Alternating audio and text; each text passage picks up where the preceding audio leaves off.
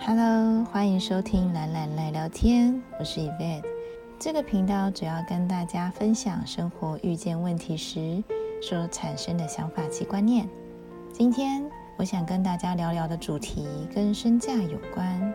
你有想过富比士排行榜上那些富豪的身价是怎么算出来的吗？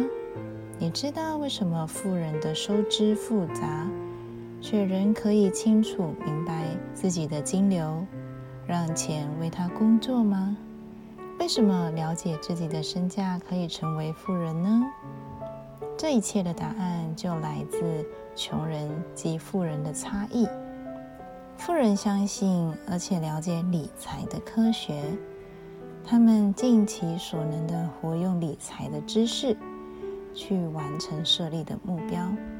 反之，大多数的人属于受薪阶级，许多人因为能够管理的财富有限，认为即使理财也没有办法成为有钱人。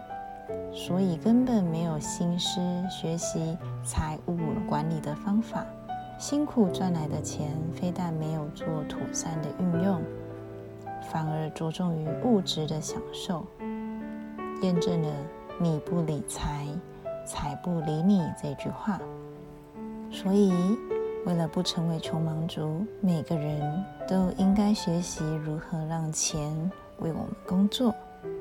当我们要踏上理财的路，就必须先了解自己身边有多少钱，而了解身价不免俗，就要从记账开始。一听到记账，大多数的人会马上联想到要把每一笔费用像流水账一样记下来，不然就是很像参加省钱比赛，把每个月的目标设立为越花越少。明明就是在都市生活，却要把物欲降到跟深山里面修行的苦行僧一样。的确，如果不了解真正记账的功能，那记账能够帮助我们的地方真的很有限。其实，记账用得好，真的会变成我们个人的财务秘书长。它不仅可以帮助我们理清过去的钱花在哪里。也能预先规划及安排未来的钱要分配去哪。那到底怎么样才算是正确记账？接下来我会分享怎么有趣、高效的记账，如何算出手边可以运用的钱有多少，以及初阶的理财规划建议。首先，推荐大家最简单的无脑记账方法，就是尽量使用信用卡消费。透过信用卡账单就能知道每个月花了多少钱。讲到这边，一定会有人好奇：那如果是少数只能付现不能刷卡的消费呢？我觉得，如果金额比较小，那信用卡的刷卡回馈金跟你消费的金额，比如说停车费、偶尔买一杯手摇饮料的费用等等，加加减减，其实也会互相折抵掉了。可以不需要额外记账，但是如果现金消费的金额很大，或是平常没有习惯使用信用卡的人，可以找到适合自己的记账方式。最方便的记账方式就是透过手机的 App。我挑选两种，除了记账功能以外，还有附加价值的 App 给大家参考。第一种就是趣味型的，名字叫做 Fortune City。记账程式，记账程式特别的地方在于，每次记账的时候，可以一边建筑自己的城市。什么意思呢？比如说，今天买了一支新的手机，如果使用这款 App 记账，会在这个 App 内建的小游戏里得到一间虚拟的 3C 店面。如果把所花费的交通费用输入进去的话呢，会得到一个可爱的公车站，买食物的花费则是可以得到一间小吃店。你可以在游戏中广大的区域随意摆放设计这些建筑，变成具有个人特色的城市。初阶的店面也可以根据喜好升等成更高级的店面。整个游戏的风格呢，不是模拟市民的那种写实风。而是很可爱，会有缤纷彩虹泡泡的少女风格。玩起来的话会非常疗愈，也会让人有事没事就想要打开来看看，或是很期待下次记账的时候。如此一来，就不容易忘记记账，而影响自己培养记账的习惯喽。这就是我们说的第一种趣味型的记账。那如果你对小游戏没有兴趣，我们来听看看第二种功能型的 App，它的名字叫做 Money Book，麻布记账。Money Book 有跟多间银行合作，使用者可以把所使用的银行账户、信用卡账户以及每个月的生活账单跟这个 App 绑定。绑定之后呢，每个月它都会自动的帮我们更新银行账户的余额。信用卡的卡费，或是应缴账单的金额，省去自己记账的时间，还可以直接用这款 App 一键支付各项账单，再也不用担心忘记缴费而影响信用，或是电话被停话等等，非常方便。而且即使功能如此强大，却不额外收费，这是一个非常佛心，可以推荐给大家使用的 App。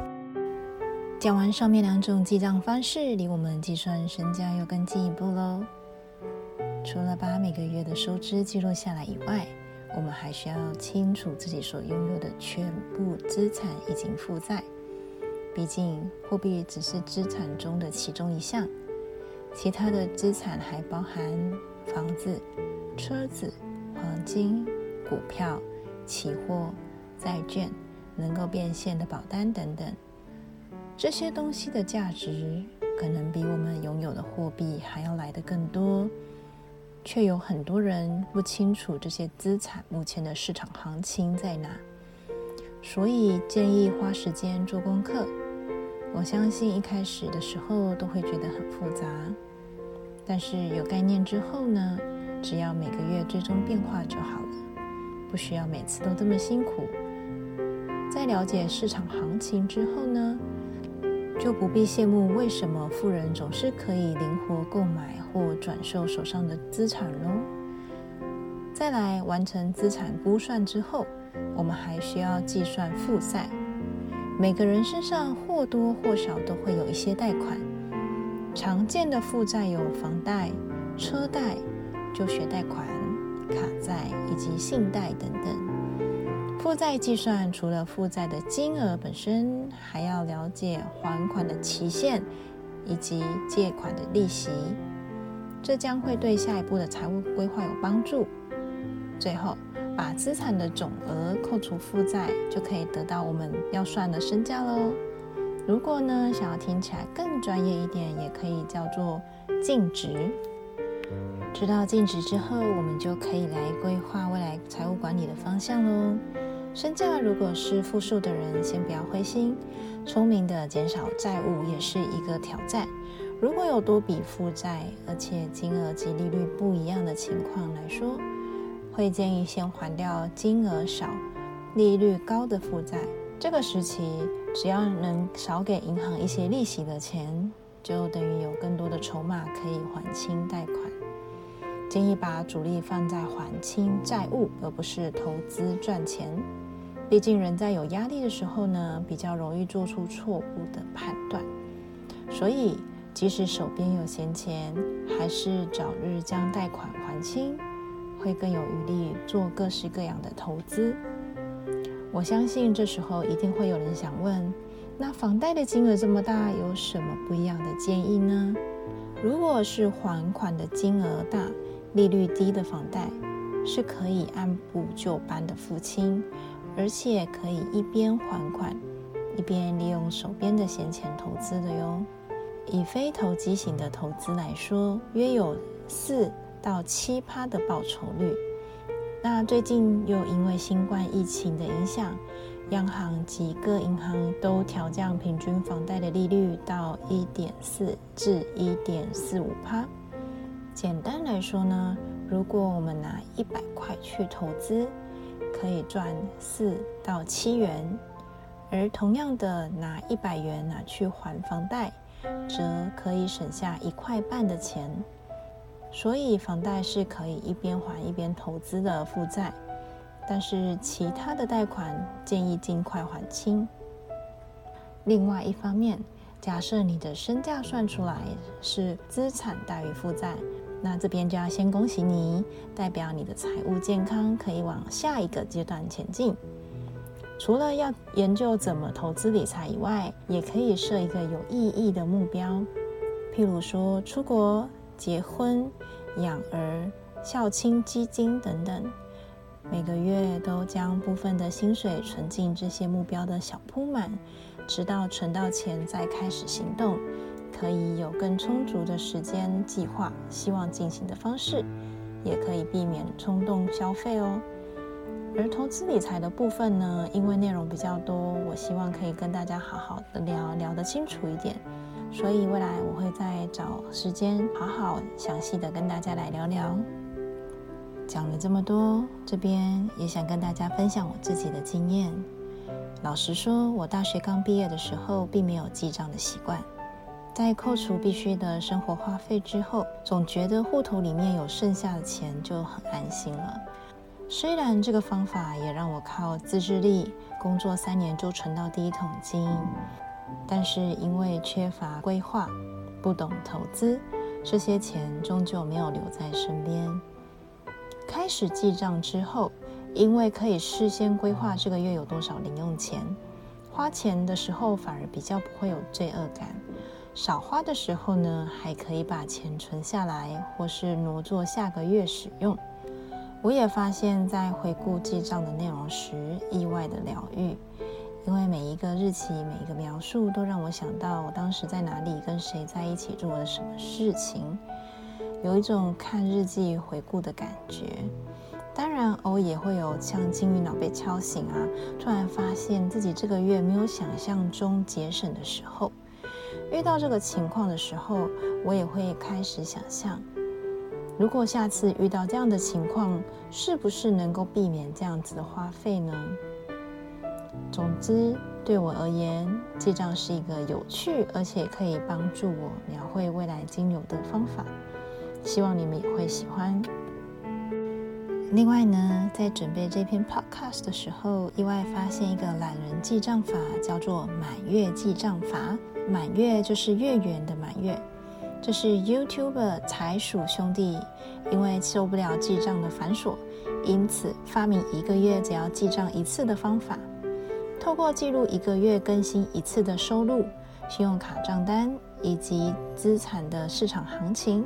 会自动带出你的身价是多少，是不是非常快速方便呢？唯一要注意的地方就是，如果想要用手机开启他们提供的这个满月记账法的 Excel 档，就必须要先安装 Excel 的 App，透过 Excel 打开这个档案编辑。